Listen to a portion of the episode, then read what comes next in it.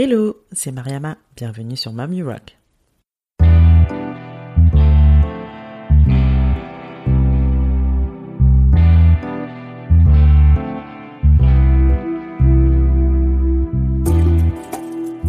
Mamie Rock est un podcast échange avec des femmes entrepreneurs et mamans. Ma volonté reste toujours la même, partir en quête d'inspiration et de motivation auprès de ces femmes qui nous partagent leur quotidien de slasheuse.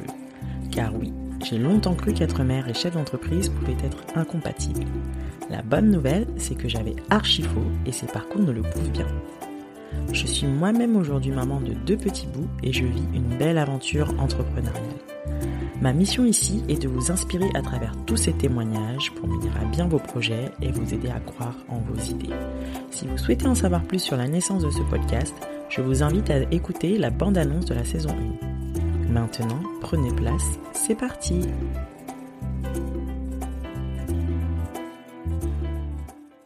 Pour ce dernier témoignage de mompreneur de l'année 2020, j'ai l'immense plaisir d'accueillir Léa, connue sous le pseudo Je ne suis pas jolie. Du haut de ses 24 ans, Léa gère deux chaînes YouTube, son compte Instagram, deux podcasts, un concept store, une agence de communication. Bref, je vous laisse découvrir tout ça dans notre échange, mais c'est juste énorme. Le tout, bien sûr, en étant maman d'un petit Gaspard qui fêtera bientôt ses 3 ans. Vous vous doutez bien que son parcours m'a plus qu'impressionné et j'étais curieuse d'en savoir un petit peu plus. Je l'ai découverte au détour d'une discussion que j'ai eue avec ma petite cousine Aïssatou, petite dédicace. Je n'avais même pas créé le podcast Mommy Rock à ce moment-là. Je cherchais des activités ludiques à faire avec mon premier fils, Ellie, âgé alors de quelques mois. Elle me parle alors du compte Instagram de Samuel, donc le mari de Léa, qui avait alors décidé d'abandonner ses études de médecine à la naissance de leur fils pour se consacrer à son éducation. J'étais juste, mais scotché. Donc il partage sur ce compte des superbes idées d'activités de sortie et il partage aussi son quotidien de papa au foyer. Et de fil en aiguille, je découvre le parcours de Léa, son épouse. Et voilà, je suis donc super contente d'avoir pu échanger avec elle sur son parcours. On est revenu sur ses premiers pas sur YouTube alors qu'elle avait tout juste 14 ans, la manière dont elle s'est professionnalisée alors qu'elle était encore lycéenne, l'importance qu'elle apporte à la parentalité et à l'éducation positive. Petit aparté, j'ai dû réenregistrer cet épisode car la première fois, j'ai juste oublié d'appuyer sur le bouton enregistrement. Gros fail. Mais bon, Léa a gentiment accepté de me partager à nouveau son parcours. On a dû le faire en accéléré car elle avait une journée assez chargée en cette période de fête de fin d'année et je la remercie encore pour son temps. Notre discussion est tout aussi intéressante et j'espère que ça vous plaira. Très bonne écoute. Bonjour Léa. Bonjour. Léa, tu es connue sous le pseudo Je ne suis pas jolie. Euh, tu as une chaîne YouTube que tu as démarrée il y a dix ans déjà. Euh, Tu as en quelque sorte grandi un peu avec ta communauté, j'ai l'impression. Ouais. Donc, tu as ta chaîne Je ne suis pas jolie. Tu as une chaîne avec euh, ton mari Samuel, avec qui tu as un petit garçon qui s'appelle Gaspard, qui va Oui. bientôt avoir trois ans si je dis pas de bêtises. Ouais, c'est ça, en février. Super, ça va vite. tu crées du contenu, donc tu collabores régulièrement avec des marques. Euh, tu as un podcast Le Nid, donc qui est autour de la parentalité. Mhm. Tu as un concept store de création française, donc qui s'appelle Cracotte et Pyjama. On va en parler. ouais. Et tu diriges une agence de communication euh, qui s'appelle Basic Conseil depuis mars 2019. Ça fait beaucoup de choses. Ouais, on, on s'ennuie pas. Ouais, je vois ça. Est-ce que tu peux te présenter, nous parler un petit peu de toi et de ton parcours? Ouais, alors bah du coup, bah, je m'appelle Léa, j'ai 24 ans. Euh, ça fait maintenant ouais 10 ans que je suis euh, sur les réseaux sociaux. J'ai commencé, j'étais donc euh, très jeune, hein, j'avais 14 ans. J'ai commencé à l'époque parce que je voulais partager un petit peu avec des copines virtuelles, euh, des trucs sur la beauté. euh, voilà, c'était mon moyen à moi d'utiliser aussi le, le média de la vidéo qui me plaisait beaucoup. Euh, c'est comme ça que j'ai commencé avec la webcam euh, dans la chambre chez mes parents. C'était pas du tout euh, comme aujourd'hui où c'est professionnalisé. Hein. Euh, à l'époque, on était vraiment très peu. La plus grosse youtubeuse, elle avait euh, 7000 abonnés, je crois, en France. Ouais. Donc ouais, c'était vraiment les débuts. millions. Ouais. Voilà.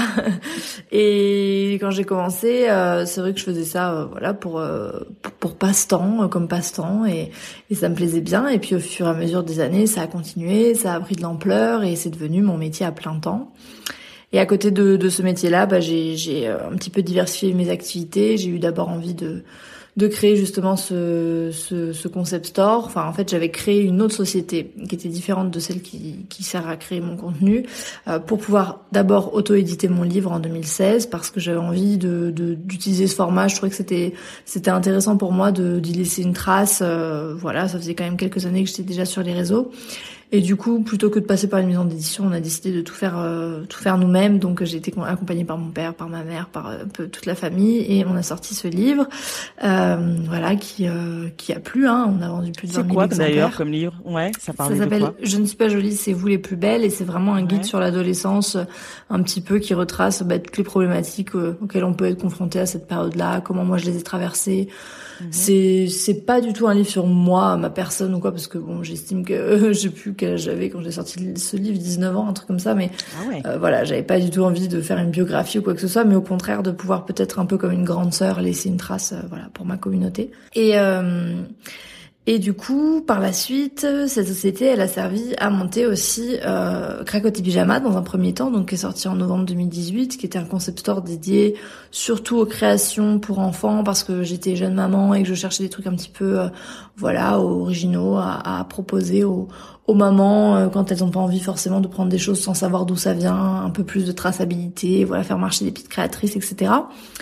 Et puis deux ans plus tard, donc euh, là en, novembre 2020, euh, Cracotte et Pyjama euh, a enlevé son pyjama et est devenu Cracotte puisque maintenant on est un concept store euh, qui est beaucoup plus ouvert sur plein de choses, l'entretien de la maison, euh, la cuisine, voilà, on, va voir euh, pour 2021 un espace food, etc. Donc l'idée c'est toujours de rester dans le côté concept store, de mettre en avant des marques qui sont pas forcément connues, mais d'avoir euh, une sorte de sélection géante de produits qui sont à la fois beaux et bons pour nous, pour l'environnement, etc. D'accord. Voilà. Euh, donc ça c'était euh, ce, ce, premier projet euh, qui a un peu diversifié mes activités. Puis après oui j'ai eu l'occasion de faire de faire un podcast qui est un format que bah, que j'aime beaucoup.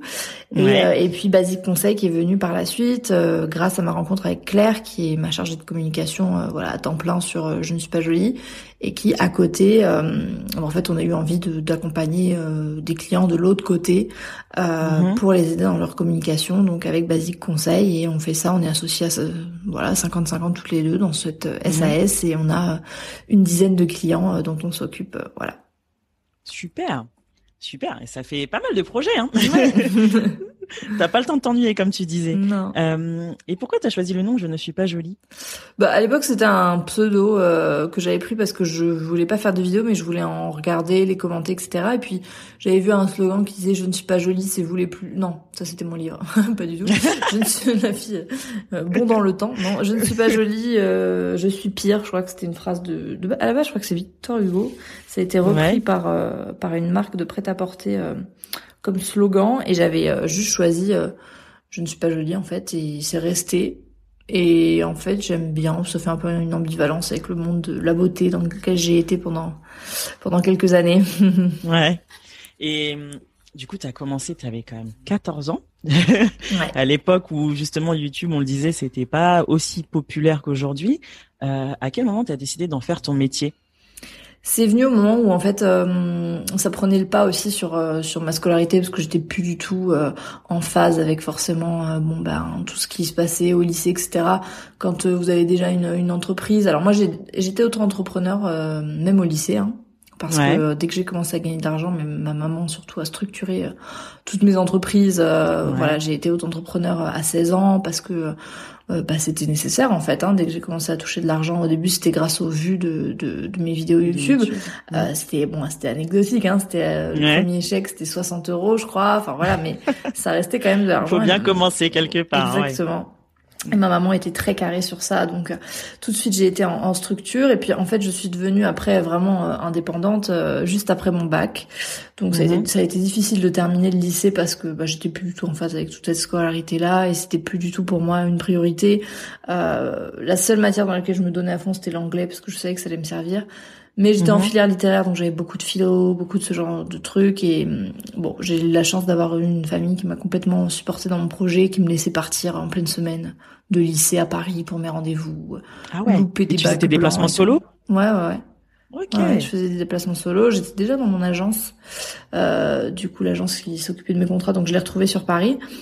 Mais euh, bah, j'avais 263 heures d'absence en terminale, quoi. Donc, euh, ah ouais. J'étais l'élève la T'as réussi à avoir le bac avec ça Ouais, ouais, ouais. Je l'ai eu à, ah. à, 10,11. pile poil. tu vois, pile poil. Mais, euh, mais franchement, non, personne n'y croyait. Hein. Tous mes profs m'avaient dit oui. Enfin, j'étais jamais là. En même temps, j'avais un et demi de moyenne, je crois. Mais en même temps, euh, c'était pas parce que je, je voilà, je, je séchais les cours pour aller, je sais pas faire quoi. J'étais soit au lycée en train de travailler pour moi, soit j'étais mhm. en déplacement pour mes rendez-vous professionnels, mais mes parents de toute façon travaillent eux-mêmes à leur compte. On est une famille d'entrepreneurs, hein. on a de mon grand-père à mes parents, personne n'est salarié.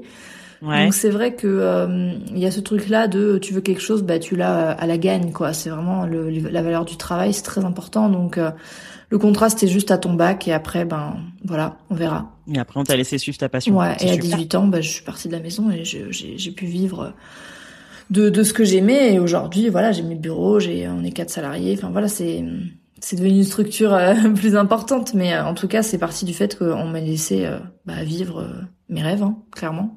c'est super ça. Tu as eu la chance d'avoir des parents. Bah, en plus, comme tu le disais, ils sont entrepreneurs, donc du coup. Mm. voilà, t'as as baigné un peu dans cette dimension-là, donc forcément ça te, ça t'a peut-être aussi poussé à te lancer toi-même pour le coup. Ouais. Et et du coup, tu, Gaspard, euh, Gaspard, Samuel, tu le connais depuis euh, bah, depuis l'adolescence, non? Ouais, on est ensemble depuis euh, depuis la seconde, donc ça va faire dix ans en octobre prochain. Ouais. Ouais. donc, bah, il me connaît depuis pratiquement mes mes débuts de mes débuts de YouTube. Il est arrivé quelques mois après, mais mais ouais, ça va faire dix ans. On est mariés depuis depuis trois ans. Ouais. Et, euh, on a notre petit Gaspard depuis euh, bientôt trois ans aussi. On s'est marié en septembre et on, on, Gaspard est né en février. Donc, euh, donc voilà. Tu étais enceinte du coup au moment où vous êtes mariés. Ouais, ouais, ouais, j'étais enceinte. Et vous avez décidé, euh, enfin, c'était d'un commun accord d'avoir un enfant euh, tout de suite après, enfin tout de suite après. Non, non, non. Samuel était en études de médecine, donc c'était très prenant. Donc c'était un peu tout ce débat de dire est-ce qu'on fait un enfant avant, après, etc. Moi, j'avais très envie d'avoir un enfant parce que bon, j'étais déjà bien engagée dans ma vie professionnelle et puis. Et puis c'est vrai que notre couple, même si on était jeunes, euh, on est on est quand même, euh, ben ça faisait un moment qu'on était ensemble, donc on n'avait pas la vie de de, personnes qui qui vient de se rencontrer. Euh, voilà, on avait notre appartement, on était indépendant financièrement, donc voilà. Et du coup, on s'est dit bon, on verra bien. Et puis en fait, c'est arrivé très très vite et, voilà, on, on, regrette pas du tout. Mais mais c'est vrai que bon, moi, c'était une envie d'abord de ma part et puis qui ensuite a été partagée par Samuel. D'accord. Et, et, comment vous avez euh, pris la décision, euh, enfin du moins comment Samuel a pris la décision de rester à la maison élever Gaspard parce qu'il était en cours de, enfin fac de médecine si je dis pas de bêtises. Ouais.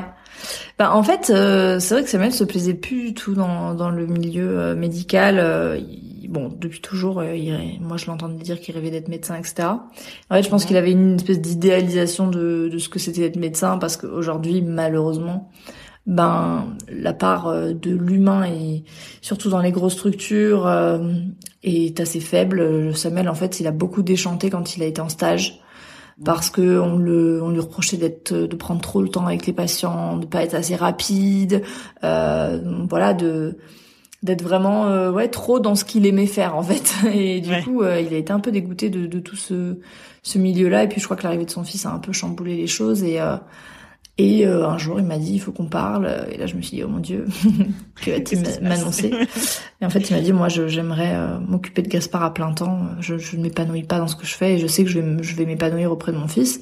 Du coup, moi, je lui ai dit, écoute, on peut le faire, on a cette chance-là. Bah vas-y, allons-y, hein, let's go. Et du coup, là, ça va faire euh, ouais trois ans qu'il qui s'occupe de son fils. Bon, c'est le, c'est les derniers mois, hein, parce qu'à partir de septembre, il va aller à l'école, mais euh, mais ils auront bien profité quand même tous les deux. Ouais, tous les deux. Mais c'est super. Mais en plus, il tient un compte euh, Instagram où il partage justement des activités qu'il fait avec euh, avec Gaspard. Donc c'est c'est super. Donc il est très très très impliqué du coup dans la parentalité aussi positive. Tous les deux d'ailleurs. Vous êtes.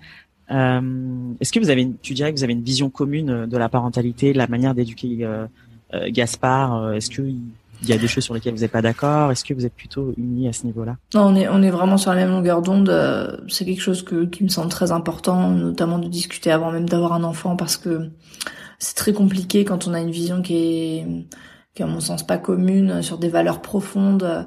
Euh, voilà, c'est tellement décisif, c'est tellement important. La, la parentalité, c'est tellement une, une aventure euh, euh parfois euh, difficile, avec beaucoup de doutes, beaucoup de remises en question, beaucoup de fatigue, beaucoup de bonheur, bien évidemment, mais mais ça met aussi le couple et le foyer à rude épreuve et, et c'est important pour moi d'être d'être très serein par rapport à ce qu'on a envie de transmettre à son enfant. Donc nous, ça a été des, des discussions euh, voilà, moi j'ai plus été euh, dans l'envie de vraiment apprendre. Donc avant ma grossesse, même avant de vouloir un enfant, je lisais énormément de livres sur ce sujet parce que ça m'intéressait énormément. Pour moi, c'était c'est même au-delà de la parentalité. Du coup, oui, euh, Gaspard est resté à la maison du coup jusqu'à ses trois ans. Donc tu as dit qu'il avait trouvé une école.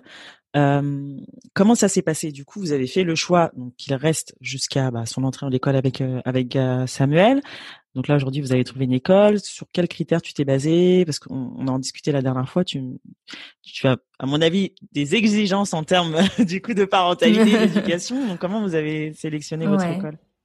Ben, en fait, à la base, notre projet c'était l'instruction en famille. Samuel devait euh, rester encore avec Gaspard et, et, voilà faire de l'instruction informelle euh, euh, pendant quelques années, etc. Et puis en fait, il y a eu ce, ce malheureusement ce projet de loi euh, le 2 octobre qui a été évoqué par euh, Emmanuel Macron sur le fait de l'interdiction de l'instruction en famille, qui a mis beaucoup de choses, enfin remis beaucoup de choses en question. Déjà, c'était quelque chose qu'on évoquait entre nous parce que c'est vrai que Samuel a de plus en plus d'opportunités professionnelles et puis euh, voilà, on se posait la question de savoir si on n'allait pas faire du mi-temps en fait, parce que dans beaucoup d'écoles privées, on peut les mettre seulement la, matinée par exemple, ou voilà, faire un, combo pour qu'ils puissent aussi être avec d'autres enfants, même si l'instruction en famille n'empêche pas du tout euh, la socialisation comme on, pourrait le croire. Au contraire, euh, bah, ils sont amenés à rencontrer euh, beaucoup de personnes de plein d'âges différents, de plein de voilà de, de, milieux différents, etc. Donc c'était pas pour ce côté-là. Oh là, là, il faut absolument qu'ils socialisent et tout, pas du tout. Mais bon, c'était aussi pour pouvoir permettre à Samuel d'avoir ce, ce, cette,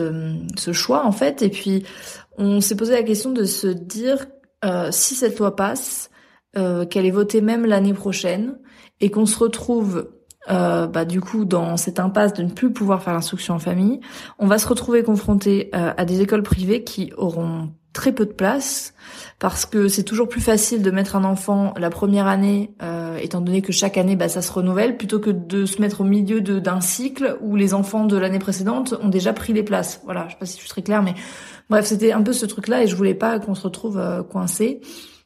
Du coup, on a commencé à regarder les écoles privées.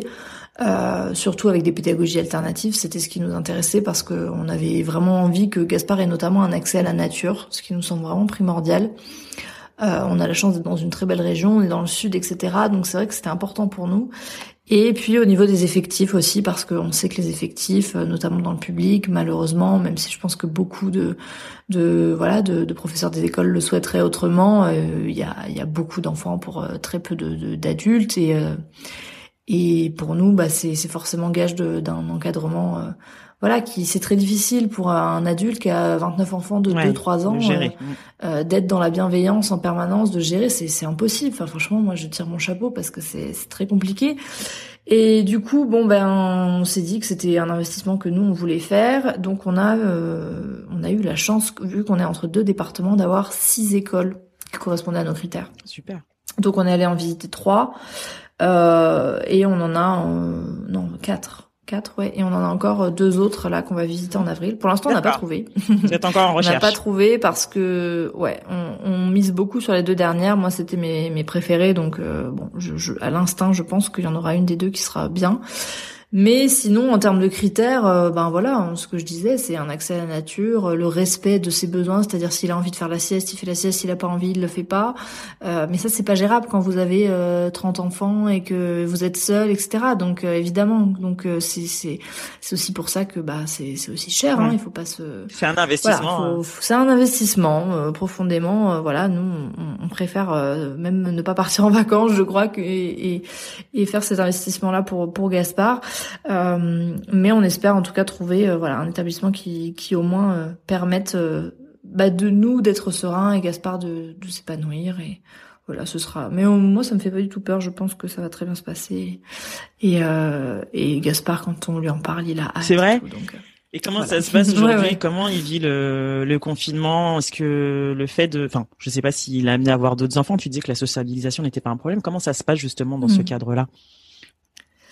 Alors bon, en cas de confinement, forcément, comme tout le monde, c'est un peu plus compliqué. Euh, après, euh, c'est vrai que euh, normalement, en fait, il est dans une association, Samuel, une association IEF du Languedoc-Roussillon.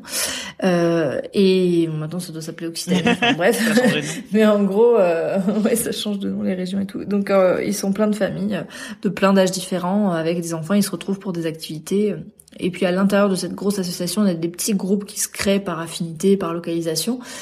Et il a l'habitude, euh, Samuel, alors il y a beaucoup de mamans dans ce groupe, c'est beaucoup de mamans au foyer, mais euh, il a, euh, Gaspard a vraiment des, copains, il fait les anniversaires ensemble, souvent à l'extérieur, ils font plein de sorties, etc. Et, et voilà, ça se passe très bien et c'est important, même pour Samuel, d'avoir des contacts aussi avec d'autres adultes, c'est c'est important aussi au cours de sa semaine puisqu'il est beaucoup euh, avec mhm. Gaspard. Et voilà, donc normalement hors confinement, c'est comme ça que, ça, fonctionne. Ça fonctionne. Et euh, comment les gens ont réagi quand euh, Samuel a pris la décision de rester à la maison? Parce que c'est quelque chose malheureusement encore rare que le papa euh, mm. bah, du coup prenne le congé et reste avec l'enfant pendant que maman travaille. Comment ça s'est Quelle a été la réaction des personnes dans votre entourage? Ben c'est vrai que hum, au début, je pense qu'il y a eu un moment où forcément les personnes de sa famille qui s'attendaient à ce qu'il soit médecin, le médecin c'est un peu comme les études de droit, c'est un peu les études comme ça qui sont un peu sacralisées. Et il y a eu ce moment-là un peu, je, pense, euh, voilà. Mais euh, ils ont été assez respectueux honnêtement, euh, franchement, de, de ces choix. Je pense que ce qui les importe, c'est que Samuel soit heureux et je pense qu'ils ont vu qu'il s'épanouissait vraiment dans ce dans ce rôle-là et voilà, ça a pas du tout créé de en tout cas dans notre dans notre entourage proche, euh, en ce qui concerne la famille. Après, en ce qui concerne les amis, euh, nous on est on a peu d'amis, mais les amis qu'on a précieux. sont des amis qui voilà qui sont précieux et qui acceptent surtout nos, nos, nos choix de vie en fait, hein, et qui n'ont pas du tout été dans le jugement. Donc euh, donc non, ça s'est plutôt bien passé de ce côté-là, mais parce que euh, on est très euh, très attentif aux gens qui nous entourent. Et euh, c'est important pour nous d'avoir un entourage qui est bienveillant et qui qui qui vraiment est voilà est là pour nous supporter et pas du tout pour être dans le jugement. Donc euh, voilà. Euh, tu es engagé du coup, comme on le disait, sur les questions d'éducation et de la parentalité. Tu as participé il y a un an euh, au lancement de la commission les, les 1000 premiers jours pardon de l'enfant. Comment tu as été sollicité sur ce projet? En fait, ça a été euh, assez euh, assez incroyable parce qu'on était à Paris pour un tout autre euh, tout autre rendez-vous et le matin même, je reçois un mail de l'Élysée. c'est Claire qui traite mes mails, donc je je l'ai pas vu en direct. Mais elle me dit ouais gros fake, gros spam. Elle, elle même pas, quoi. elle me dit non ça marche, c'est pas possible et tout. Je dis mais attends regarde quand même c'est bizarre la signature. Je tape le nom de la nana qui écrit le mail, je vois que elle bosse vraiment à l'Élysée, que machin et tout. Je me dis ah ouais c'était une l'assistante communication, je crois, du secrétaire d'État chargé de l'enfance, qui m'invitait à assister en fait euh, à la commission qui se déroulait genre l'après-midi même. Et là, j'ai ah dit à Claire, mais elle t'a contacté le jour même pour l'après-midi ou la veille pour le ah lendemain ou un truc comme ça, mais vraiment c'était voilà. Et j'ai dit à Claire, mais euh, bien sûr qu'on y va, bien sûr qu'on y va, parce que c'était trop trop important. Donc branle-bas de combat pour trouver une tenue euh, pour les lycées adéquate, parce que j'étais pas du tout dans ce mode. On sait jamais comment s'habiller. oui, ça. Ah bah au final j'étais en, basket et tout. Ah ouais non, je me suis dit il faut rester soi-même. Mais euh, du coup ben je, je suis arrivée là-bas et en fait normalement il y avait pas le droit, euh, enfin il y avait pas de journalistes en fait. Euh, j'ai on était vraiment très peu. Je crois qu'il y a une ou deux journalistes qui ont, qui ont réussi un peu à négocier pour assister vraiment à la commission. Mais sinon, on était très très peu. Il y avait juste euh, la commission qui, en fait, c'était l'ouverture de la commission avec euh, un petit peu les questions sur lesquelles euh, bah, ils souhaitaient travailler. Et c'était c'était pertinent parce que c'était la première fois finalement qu'un gouvernement, bah, à ma connaissance, hein, se, se, posait vraiment la question là de la toute petite enfance et du soin de la mère et du soin des parents et et on a parlé de l'allaitement, on a parlé de, de voilà de sujets comme ça qui sont bah, trop peu abordés à mon sens. Donc voilà. Après, bon, le, plus tard, la commission a rendu sa, c'est son, compte rendu.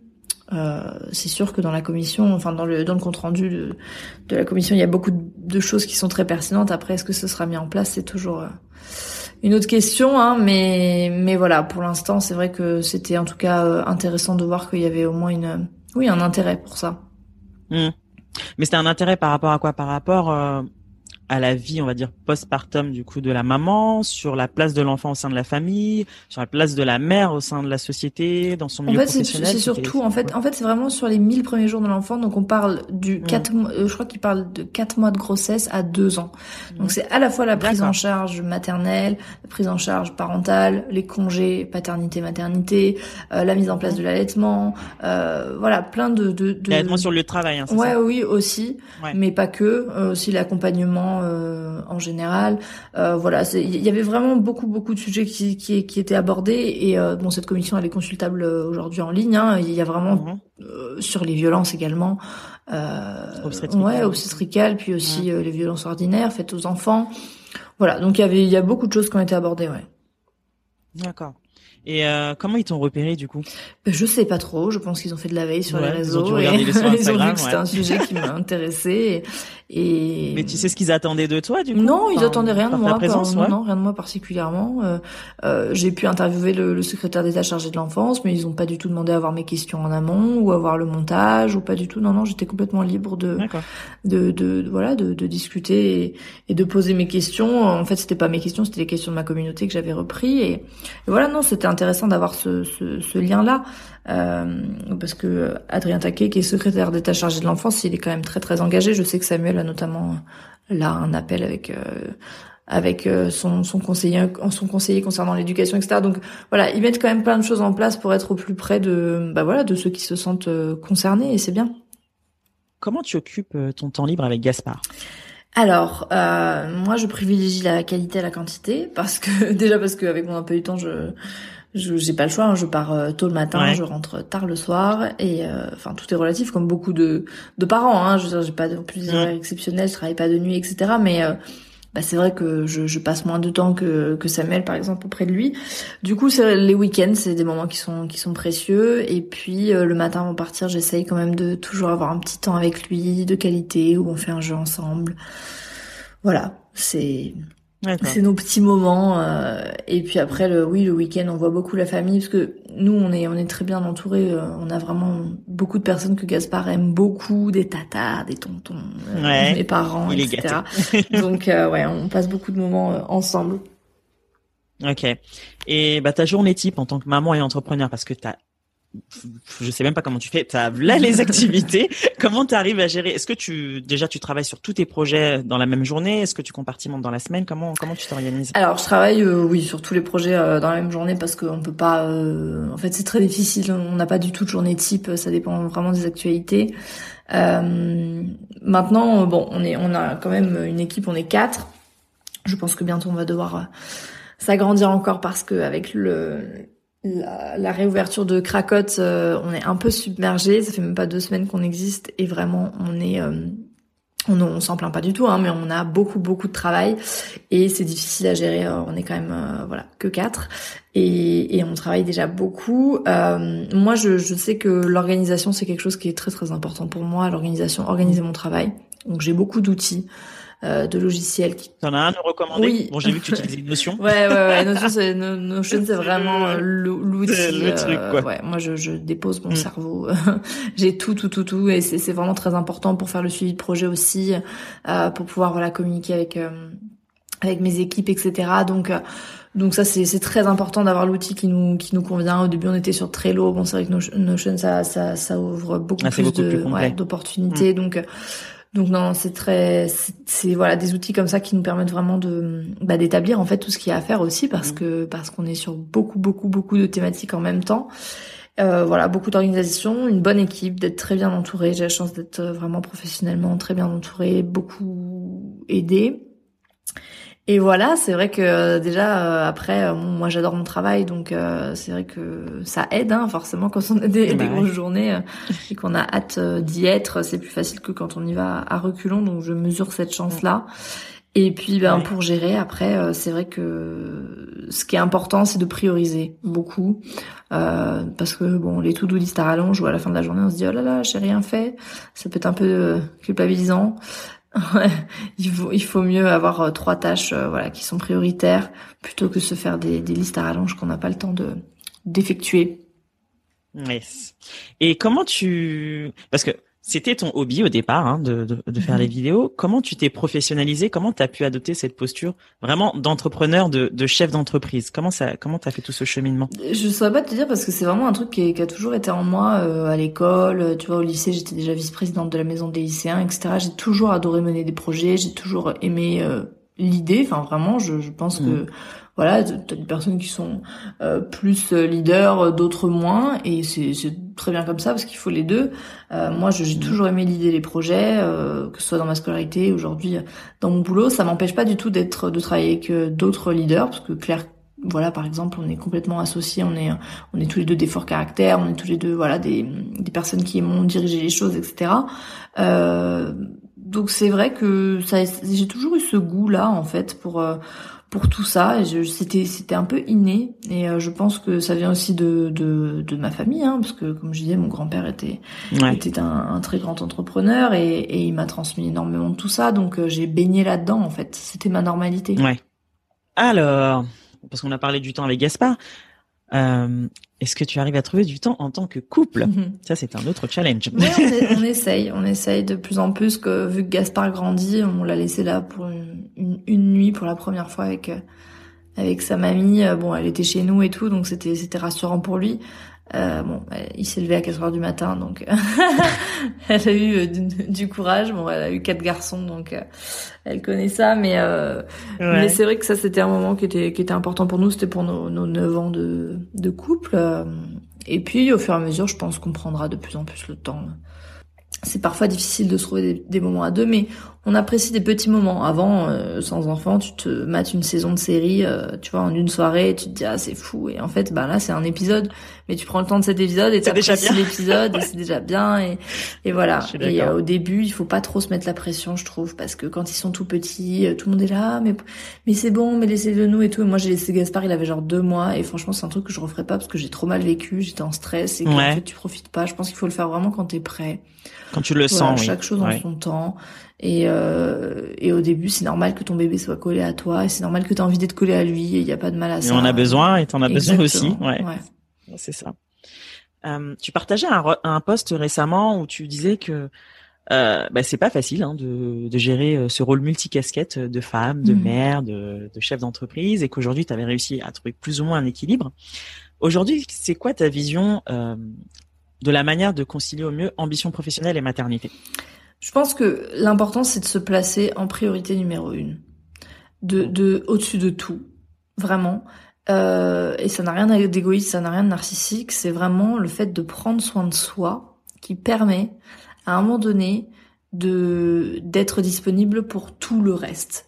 Et euh, des fois, ça choque un peu parce qu'on n'est pas dans une société où on nous apprend à nous aimer beaucoup mais c'est pour moi primordial, euh, même par rapport au couple, même par rapport. Moi, j'ai toujours dit, euh, je, je ne m'aime, je m'aime plus que je n'aime euh, notre relation, parce qu'en fait, c'est indispensable pour à un moment donné avoir le, le réservoir suffisamment plein pour pouvoir donner aux autres. C'est vraiment comme ça que que moi j'envisage les choses. C'est quoi ton petit kiff pour prendre soin de toi? Alors moi je suis très yoga. J'ai mhm. découvert le yoga il y a quelques temps et c'est vrai que c'est quelque chose qui fait vraiment partie de ma vie. Euh, on a la chance d'avoir Paola qui vient euh, une fois par semaine dans nos bureaux quand c'était possible, venir nous faire des, des cours de yoga pour toute l'équipe et tout, c'est hyper important. Et puis même euh, moi dans ma routine, voilà de de sport entre guillemets, je suis pas très sportive, j'aime pas tout ce qui est cardio et tout, mais autant le yoga c'est vraiment quelque chose que j'apprécie beaucoup. je suis très méditation aussi le soir, le matin, cinq minutes dans la voiture, voilà, ça, ça m'aide à, à me recentrer, à, voilà, je, trouve que c'est un outil euh, très puissant. Et puis après, ça peut passer par euh, des petites choses, euh, vraiment. parfois, par exemple, je me prends un kiff de ranger toute ma buanderie, de mettre tout dans des boîtes, des machins. tu vois, c'est génial comme kiff, pour ça. moi. ouais. Ah moi j'adore, je trouve ça hyper utile à l'agréable. voilà, bon, c'est juste des petits trucs que que j'ai pas le temps de faire normalement et je me dis bah là mm. c'est c'est le moment. Ouais, voilà, et ça me fait du bien et en plus après c'est rangé. Que demande le peuple? C'est ça. Super. euh, c'est quoi tes sources d'inspiration et de motivation? Mes sources d'inspiration euh... bah je suis assez inspirée par euh par le monde extérieur. Euh, tu vois, ça, ça je suis assez observatrice. J'aime bien euh, ouais, dans, même dans une situation quoi, tu vois, ça, il y, a des choses comme ça qui, des idées qui naissent de de certaines situations, de certaines problématiques ou voilà, ça c'est des choses bon, qui font partie de des, des, des petites, euh, ouais, des petites choses un peu un peu anecdotique, tu vois, mais sur certains projets, des fois, quand je repense à l'origine de pourquoi, du comment on a, on a souhaité faire ça, euh, tu te dis, ah oui, c'est parti d'un truc complètement euh, anodin, mais ça peut donner de grandes choses si tu mets un peu d'imagination. euh, et après, de motivation, euh, ben moi-même, hein, franchement, je, pense que que c'est c'est la clé. J'ai vraiment la chance euh, de bâtir au fur et à mesure de mes de mes projets aussi ma confiance en moi et d'être un peu plus confiante que qu'hier et moins que demain, tu vois. Et, et en fait, quand tu fais les choses aussi pour toi, pour euh, ouais, pour ton ton propre euh, ouais ta propre motivation, enfin tu vois ton ton amour propre aussi. Et euh, c'est hyper important, je trouve, de se sentir bien dans ce qu'on fait et, et d'être fier de nous. Donc ça, c'est ma motivation numéro une. Et puis après, si si autour de moi ça peut rayonner et faire du bien, ben tant mieux. D'ailleurs, en parlant de ça, euh, enfin en parlant de ça, oui et non, euh, les projets de Samuel, parce que tu parlais, euh, tu disais tout à l'heure qu'il bah, cherchait aussi à un peu s'occuper au mhm. niveau professionnel. Comment ça se passait une fois que Gaspard euh, aura intégré l'école bah, je pense que lui, il va de toute façon se diriger vers un truc de de, de transmission ou avec des enfants, voilà. Donc ce sera un lien avec la parentalité. Sûrement, je pense que voilà, il y aura quelque chose de, de, de transmission. Je ne sais pas si ce sera vraiment sur la parentalité, mais Samuel il a toujours été très bon pour enseigner, pour euh, transmettre. Il a été tuteur quand il était en fac de médecine pour les années précédentes, etc. Donc euh, il y a toujours eu ce truc-là qui est très important pour lui. Donc à voir ce qu'il en fait. Là, il est en train de se, se renseigner. Euh, voilà. Ah, tu m'avais dit la dernière fois qu'il reprenait du coup le podcast aussi. Je sais pas si ça a été communiqué de manière officielle. Ouais. ouais, ouais, Ça y est. Alors ça n'a pas été encore euh, communiqué. on l'a pas encore annoncé parce qu'on attend d'avoir d'autres épisodes. Ouais. Mais euh, mais voilà, il semblerait que Samuel reprenne un petit peu le, le bébé de de ce podcast Le Nid et, euh, et je pense que ça va très bien lui aller. Ouais. bah oui, c'est la thématique phare en plus, euh, donc euh, ouais. il est vraiment à l'aise euh, là-dedans, donc c'est top. des conseils à celles qui souhaitent se lancer en entrepreneuriat Ah là là, c'est vraiment un, un, milieu tellement à la fois enrichissant et en même temps ouais qui peut être instable donc c'est c'est toujours un peu la question qu'on me pose quels seraient tes conseils et tout mais je pense que l'entrepreneuriat, c'est avant tout un état d'esprit. Mm. Et, euh, et on ne peut pas être dans l'entrepreneuriat sans prendre de risques. Donc il faut euh, euh, pas non plus attendre le moment où on se dit ah là c'est vraiment le bon moment parce que en fait sinon il y a jamais de bon moment, tu te mm. lances jamais. Tu dois toujours composer quand tu es entrepreneur et c'est ce qui fait le, aussi la magie de je trouve de ce de, de voilà de cette vie, c'est que bah, quand tu arrives et tu parviens à faire quelque chose, ça ça a une autre saveur, je trouve. voilà, donc non, je dirais de de de travailler son alors des fois on dit le mindset et tout les trucs de business mais euh, moi c'est plus ce, ce côté-là de savoir euh, ce que ce que tu veux transmettre dans ton business aussi et euh, les valeurs que tu as envie d'y accorder mhm. et la façon dont tu vas y travailler pour y arriver et ne pas oublier l'aspect de la santé mentale qui est très important à savoir voilà tout ce dont on parlait de prendre soin de soi etc de vraiment bien pouvoir intégrer cette partie-là cette phase-là aussi dans bah, dans tout ce, ce, chemin entrepreneurial parce qu'on a vite fait de ouais de s'oublier et et, euh, et c'est très important pour garder euh, un business sain à un moment donné de de d'être euh, à mon sens en accord à la fois avec ce que tu veux faire en termes de business et en même mhm. temps à ce que tu veux être en tant que personne euh, et l'un n'est pas incompatible avec l'autre à mon sens. Mm. carrément. Quels sont les futurs projets? De j'ai envie de dire de Je ne suis pas jolie, de Craco, c'est ça. Euh, bah écoute, euh, là pour l'instant on est vraiment très concentré sur euh, sur euh, Cracotte parce que c'est vrai que c'est le lancement, qu'on a des très bons retours et qu'on a envie de de s'améliorer, de de vraiment mettre les choses en place pour que pour que ça tourne bien et voilà. Mhm. On a un très bon départ qui est très très encourageant donc ça nous pousse aussi à faire encore mieux. Mhm. On a aussi de la rénovation de tous nos bureaux là, on a très envie de se faire un petit lieu qui nous ressemble parce qu'on y est quand même beaucoup et que ça devient mhm. limite une coloc, tu vois. Donc on a envie vraiment de d'y amener. combien en tout là Tu m'as dit On est quatre 4, bientôt 5 parce que parce qu'il y a des stagiaires qui viennent aussi, qui, voilà, qui, qui sont de passage. Mhm. Et puis et puis après sûrement un, nouveau podcast pour moi parce que c'est un format que j'adore et je n'ai pas lâché le nid pour ne pas le reprendre, enfin pour ne pas reprendre de ce format. Donc justement, on va parler de santé mentale avec ma meilleure amie qui est qui est psychologue. Voilà. Super. Donc, ça c'est un nouveau projet aussi. Ça va sortir quand?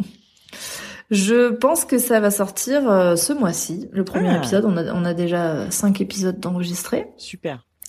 Mais euh, mais c'est vraiment euh, non c'est vraiment une thématique qui, qui, qui me plaît beaucoup et c'est mhm. très intéressant d'avoir un œil voilà au-delà de tout ce qu'on a pu voir développement personnel etc là il y a un côté un peu plus clinique entre guillemets qui mhm qui euh, je pense peut même faire de la prévention et c'est ce que ce que je voulais aussi parce que ben c'est on le voit hein. enfin moi je vois mm. aujourd'hui elle a genre quatre mois d'attente c'est un truc de malade enfin elle a vraiment beaucoup de demandes et je pense que que c'est aussi le, le, le contexte qui qui veut ça oui, aussi. et du coup c'est important de pouvoir euh, ben mettre la santé mentale en, en priorité en fait parce mm. que on n'est pas dans une société où où les adultes sont tous euh, très bien dans leur peau et dans leur mhm. vie. Et, et, voilà quoi. Je pense que c'est c'est important pour euh, un peu plus de tolérance d'amour de tous.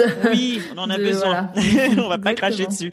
Euh, ce sera sous quel format? Du coup ce sera un format où vous serez toutes les deux vous allez inviter des experts? Ouais d'accord. Non on sera vraiment toutes les deux. c'est vraiment une discussion sur euh, sur des sujets donc le premier épisode c'est sur le regard des autres. Ah.